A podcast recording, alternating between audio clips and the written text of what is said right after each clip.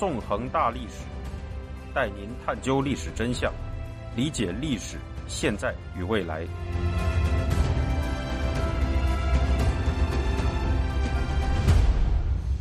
大家好，欢迎大家收听《纵横大历史》，我是主持人孙成。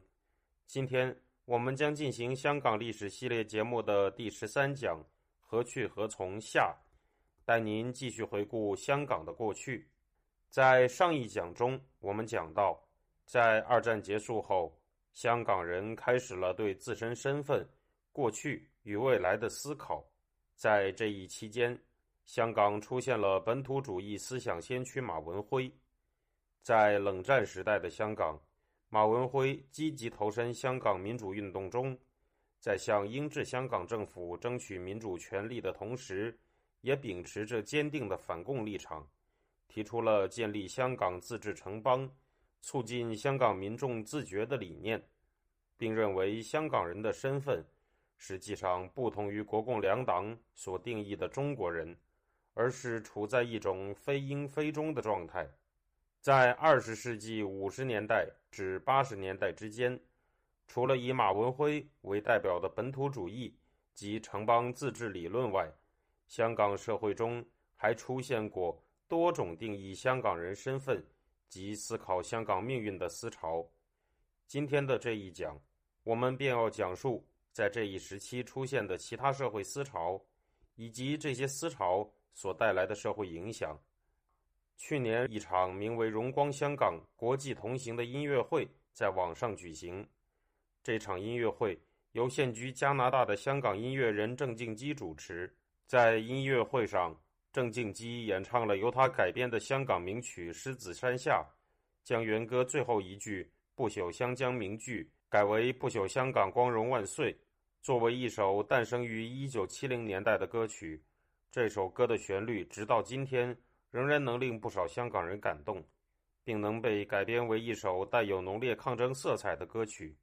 正说明了这一歌曲对于凝聚香港人身份认同的意义所在。那么，《狮子山下》这首歌为什么会在经历如此长时间的传唱后，仍然能够激起香港人如此强烈的感情呢？这首歌曲的背后又有着怎样的思想背景呢？要明白这个问题，我们就要回到二战后的香港社会和思想界，看一看这首歌曲背后的思想内涵了。人生《狮子山下》这首歌曲的出现，与二十世纪七十年代港产粤语流行音乐和粤语电影的崛起是分不开的。港产粤语文艺娱乐产品的出现，与电视播送技术的进步有关。在一九六七年以前，香港还没有采用无线电视技术。由于当时的电视信号需要通过铜线传播，不低的安装费和月费就成为了普通民众难以负担的费用。一九六七年，随着被通称为无线电视和 TVB 的香港电视广播有限公司成立，香港的电视信号改由无线技术传播。此后，香港民众。只需置办电视机及天线，就可收取电视信号，从而使收看电视的成本大幅降低。在这样的情况下，此前一直发送广播的香港电台，也在1970年成立了公共事务电视部，使得无线电视节目的传播更为广泛。根据统计，到1972年12月，已有79.6%的香港家庭安装了电视机。与电视机普及相伴随的是香港政府在语言政策方面的调整。在一九六七年的六七暴动以前，香港的国语电影为数众多，国语歌曲也颇为流行。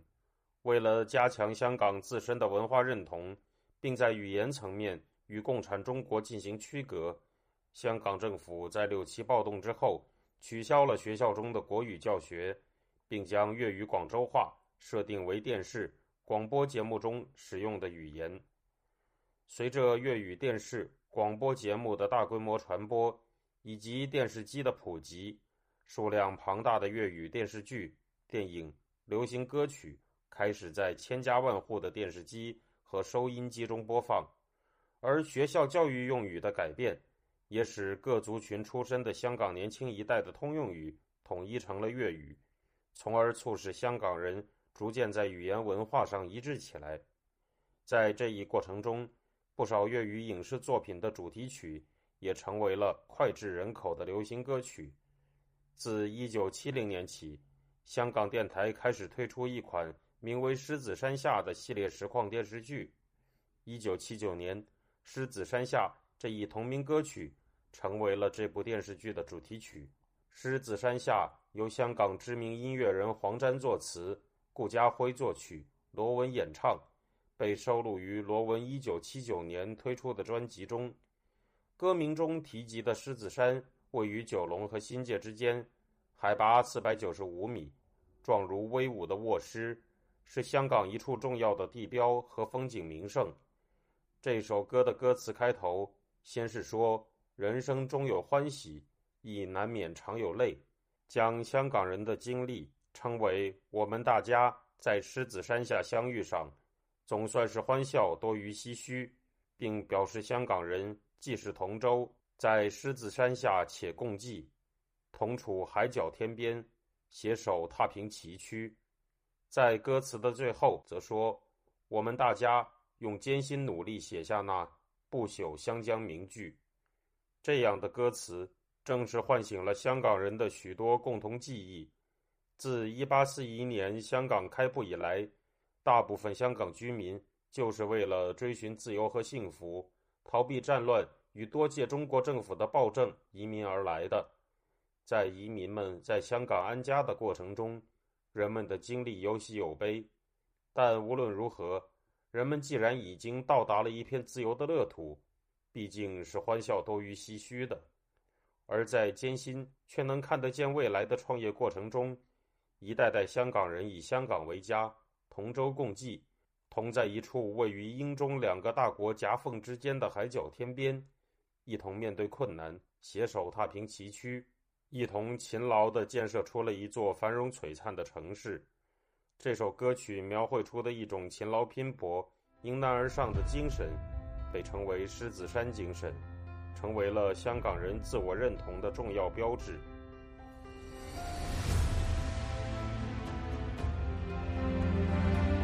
听众朋友，您现在收听的是自由亚洲电台纵横大历史栏目，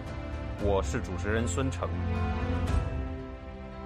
与狮子山精神的出现相伴随的，事实上是二战结束后三十年间香港的高速发展和社会的剧烈变革。在这三十年中，香港从一座工业城市转型为一座高收入的服务业发达的城市。在这一时间段内，一九七一年至一九八二年间的麦理浩时期，引发了尤为剧烈的社会变革。公共交通网络在这一时期的普及，使香港各地连为一体。新市镇计划使香港各地演变为更为相似的高度城市化区域。